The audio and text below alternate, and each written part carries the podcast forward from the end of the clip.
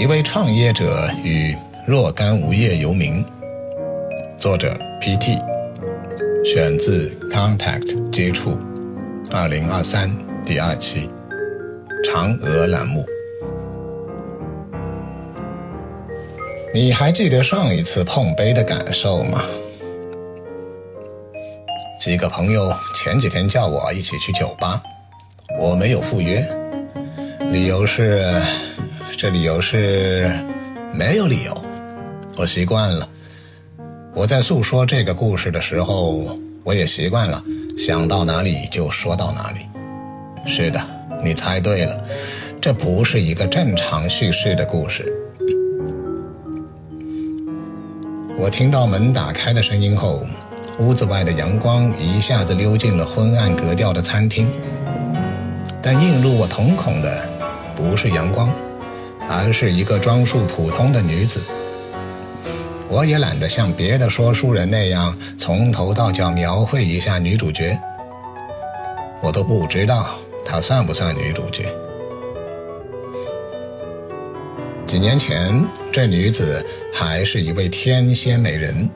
亮眼的穿着与她纤细的身材，一头乌黑长发，那对漂亮眼珠子，整个搭配起来，让人看到了都会怀疑这是一个精致的假人。刚走进屋子的这位女子，除了我知道是同一个人以外，其他方面都跟几年前的她毫无关系了。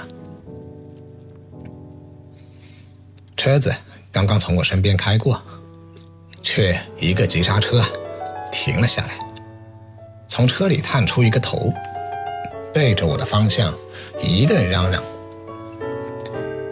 嘿，这位先生，你能不能接受我们的款项？总要找个时间让我们开始你那个商业陪跑计划吧。”又是那几个每天无所事事的小富豪。既然用眼角的余光就能看到是他们，我干脆头也不转过去了。虽然这样有点无理，这突然横到我身边的情况，让我本来好端端的心里在流动着的优美状态，跟他们那急刹车一样，全化为了僵直的一句话：“我们说好的，这是相向选择的，你们真的不适合这个计划。”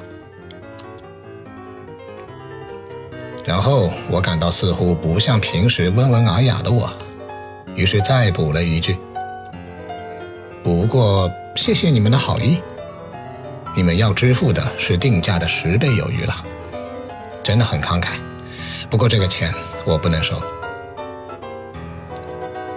带头的那个瘦高个儿，语速很快的，执着的问我：“我们到底哪里不合适？”能否详细告诉我们？你让我们做啥，我们就去做就是了。只要能获得你出品的商业陪跑，我们会很努力的。再说，不需要你投资我们钱。他停顿了一下，然后继续语速很快的自言自语说着：“我们懂了，这是要看看我们的诚意。”要我们先出钱，你再告诉我们怎么赚一笔更大的，或者你丢给我们一个赚大钱的秘密机会，是这样吧？们懂你的路数的，我们完全配合你。后面没有更大的也没关系，就当我们给你的学费呗，你教教我们创业呗。还是一样的话，只是换了个说法，重新礼貌的包装了一遍。却用一样的角度、速度、力度，像吐口水一样继续往我脸上吐着。这已经是这个月的第九次了。本来想不理会他们了，但还是忍不住回了一句话：“我不懂啥创业赚钱的秘方，但我懂什么人不适合创业。”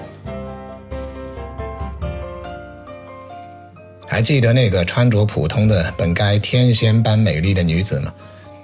我前面忘了提了，她从几年前的靓丽外露到眼下的普通稳健，不是因为受了什么刺激，这故事里没有这么恐怖或阴谋的情节，所以我想还是先补充一下，免得听故事的人以为这个女子是被这几个小富豪加害了。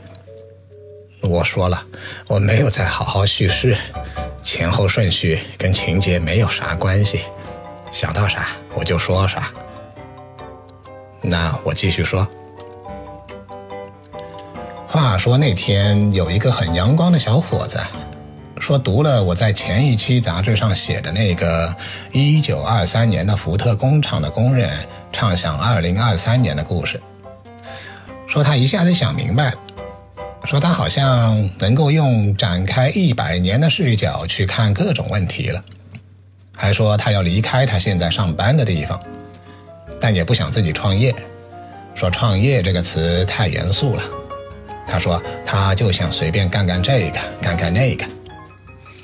这样的脑回路啊，往往是能让我比较激动的。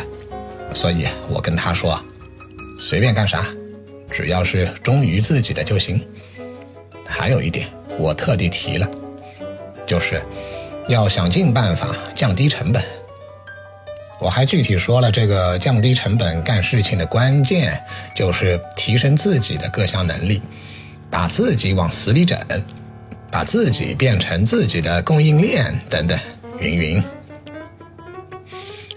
然后这个小伙子每天都会做新东西，每天都会有这里那里的进步，每天都会跟我说他的这里那里，也不怕我笑话他很多不成熟的过程中的东西。有一次我和他在一起漫无目的的散步，这也是我商业陪跑他的一部分。那是他第三个季度的订购了，他已经完全没有我的客户的感觉，的确就像一个伙伴一样，想聊啥聊啥，我也是想捕捉啥就捕捉啥，想记录啥就记录啥，也不用打招呼。我和他聊的东西给录下来的，我还弄成了好多集的语音播客，更新频率还挺高，却一点也不累。毕竟那就是平时的记录，重新制作一下而已。还有视频呢，随笔啊，也是顺手就到社交媒体上传播了，却看上去像剧本细致的舞台剧一样。粉丝留言都说这个东西很真实，很耐看，很有营养。由于打在我跟前的桌上的光线实在太暗。我眼前这位刚走进来的女子坐下来后，我才可以更近距离的看清她的脸。这张美丽的脸，曾经是多少男性追求者的榜单提名呢？这些男性在手机屏幕上看到女子说话、唱歌的模样，他们会热情的给她送礼物，给她留言，约她见面。这些行为和语言。就跟复刻机里批量生产出来的一样，除了复刻给他，还会复刻给同样榜单提名的其他美丽的女子那里。这是他当时生活的噩梦。好处是让他积累了财富，除了购置他喜欢的消费品以外，女子还订购了我的商业陪跑计划。那是很多年前的事情了，他。也是我第一批的客户。女子和我多年的熟悉程度，让我们可以免去所有的客套话。我们之间的交流总是直入主题。女子对我说：“六周年快乐。”六年过去了，你说我还要续订吗？我回答。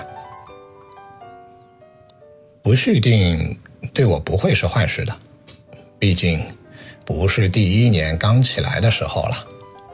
我只关心一点，哪怕你不续订商业陪跑计划了，你还是会继续忠于自己，展现真实的自己吧。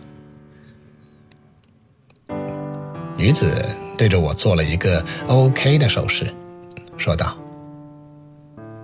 你那个商业陪跑。”让我真实的一面有了舒展空间，才没让我当时把自己给憋死。只是，一旦真正的真开始发挥巨大的商业威力，以前的那些假的东西不堪一击，完全没有了传播的动力。我回不去了，我现在只会做我自己。我现在的朋友们，还有这个餐馆的上上下下的人，都不认识过去的那个我。哦，对。我忘了，这餐厅是你一手打造的。瞧我这脑子！不过有一句说一句，这光线实在是有点暗，让我脑子转得慢。我一边说，一边跟五米开外的服务生示意，能不能光线调亮一点？你就不能不要这么挑剔吗？我这么设计光线。也是想让客人们放松，不要动脑子。女子看着我，她说着说着，身旁走过来一位彬彬有礼的男士。于是她顺便向我介绍道：“这是我餐厅的新任总经理，也是新的股东。我介绍你认识一下吧。关于光线的问题，你也可以跟他多交流交流。”叙事到这里开始有点样子了，因为在我眼前隆重登场的这位男士，竟然是那个我提到过的很阳光的小伙子。他几个月前开始就没有续订商业陪跑计划了，他也确实很快毕业了，不需要陪跑了。在我跟他陪跑了一年后。